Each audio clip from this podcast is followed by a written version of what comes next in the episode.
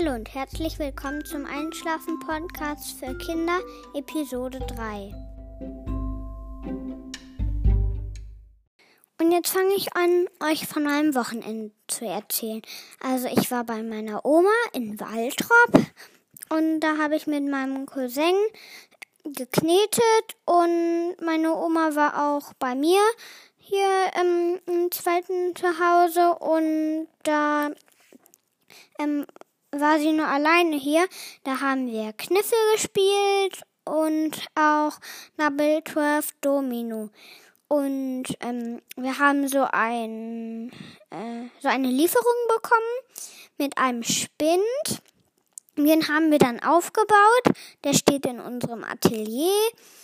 Und der ist ja für den Raum schon so ein bisschen groß, aber eigentlich passt der ganz gut in den Raum rein. Und ich habe mit meiner Mama Sterne gebastelt, so aus Papier, einfach nur zur Dekoration. Was ich noch genau damit mache, weiß ich noch nicht.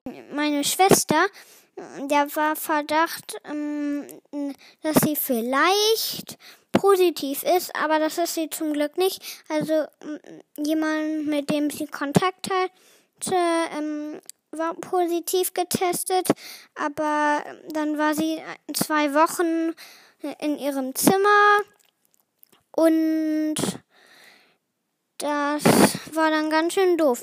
Als ich auch da war, da konnte ich sie kaum sehen, nur mit Maske und ihr das Essen manchmal hochbringen.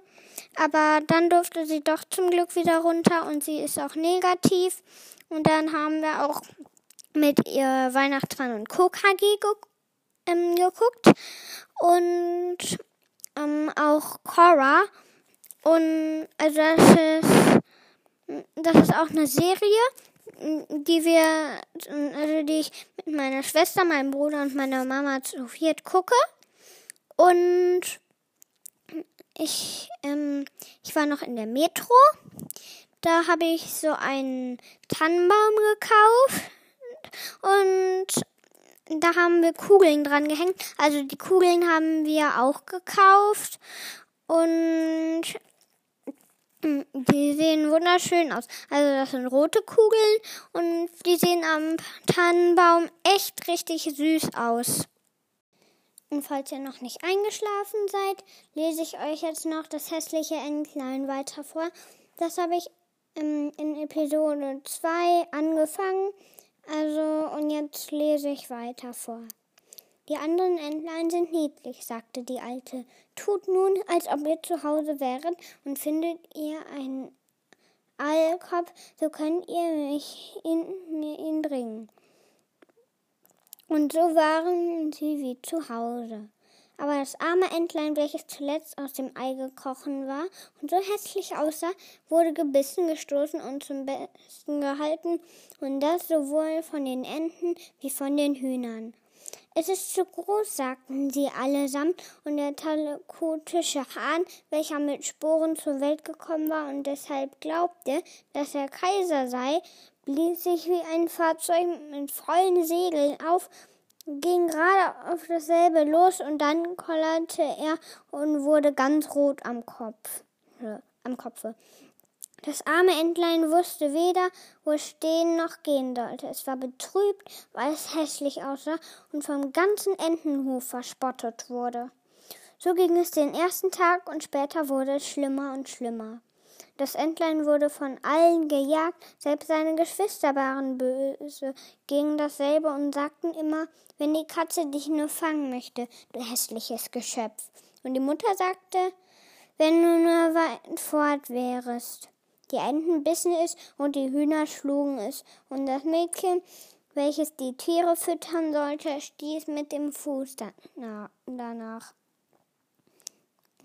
Da lief und flog es über das Gehege. Die kleinen Vögel in den Büschen flogen erschrocken auf. Das geschieht, weil ich hässlich bin, dachte das Entlein und schloss die Augen, lief aber gleich wohl weiter. So kam es hinaus zu dem großen Moor, wo die wilden Enten wohnten. Hier lag die ganze Nacht, hier lag es die ganze Nacht. Es war sehr müde und kummervoll. Am Morgen flogen die wilden Enten auf und sie betrachteten den neuen Kameraden. Was bist du für einer? fragten sie, und das Entlein wandte sich nach allen Seiten und grüßte so gut es konnte. Du bist außerordentlich hässlich, sagten die wilden Enten. Aber das kann uns gleichgültig sein, wenn du dich nur nicht in unsere Familie hinein heiratest. Das Arme dachte nicht daran, sich zu verheiraten, wenn es nun die Erlaubnis hatte, im Schilfe zu liegen und etwas Moorwasser zu trinken. So lag es ganze zwei Tage. Da kamen zwei wilde Gänse oder richtiger wilde Gänseriche dorthin. Es war noch nicht lange her, dass sie aus dem Ei gekrochen waren und deshalb waren sie auch so keck. Höre, Kamerad, sagten sie, du bist so hässlich, dass wir dich gut leiden mögen. Willst du mitziehen und Zugvogel sein? Hier nahe bei, in einem anderen Moor, gibt es einige liebliche wilde Gänse, alle zusammen Fräulein, die da Rapp sagen können. Du bist imstande, dein Glück zu machen, so hässlich du auch bist. Piff paff, ertönte es, und beide wilde Gänseriche fielen tot in das Schilf nieder, und das Wasser wurde blutrot. Piff paff, es scholl es wieder, und, äh, und ganze Scharen wilder Gänse flogen aus dem Schilfe auf, und dann knallte es wieder. Es war große Jagd. Die Jäger lagen rings um das Rohr herum, ja, einige saßen oben in den Baumzweigen, welche sich weit über das Schilfchen streckten. Der blaue Dampf zog gleich Wolken in die dunklen Bäume hinein und ging weit über das Wasser hin. Zum Moor kamen die Jagdhunde. Platsch, platsch, das Schilf und Moor neigte sich nach allen Seiten. Das war ein Schreck für das arme Entlein. Es wendete den Kopf, um ihn unter den Flügel zu stecken, und im selben Augenblick stand ein fürchterlich großer Hund dicht bei dem Entlein. Die Zunge hing lang aus dem Halse heraus, und die Augen leuchteten greulich hässlich. Er streckte seinen Rachen dem Entlein gerade entgegen, zeigte ihm die scharfen Zähne und platsch, platsch ging er wieder, ohne es zu packen. Oh Gott sei Dank, seufzte das Entlein. Ich bin so hässlich, dass ich selbst der Hund nicht beißen mag. So lag es ganz still, während der Leihagel durch das Schilf sauste und Schuss auf Schuss knallte. Erst spät am Tage wurde es still, aber das arme Junge wagte noch nicht, sich zu erheben. Es wartete noch mehrere Stunden, bevor es sich umsah, und dann eilte es fort aus dem Moor, so schnell es konnte.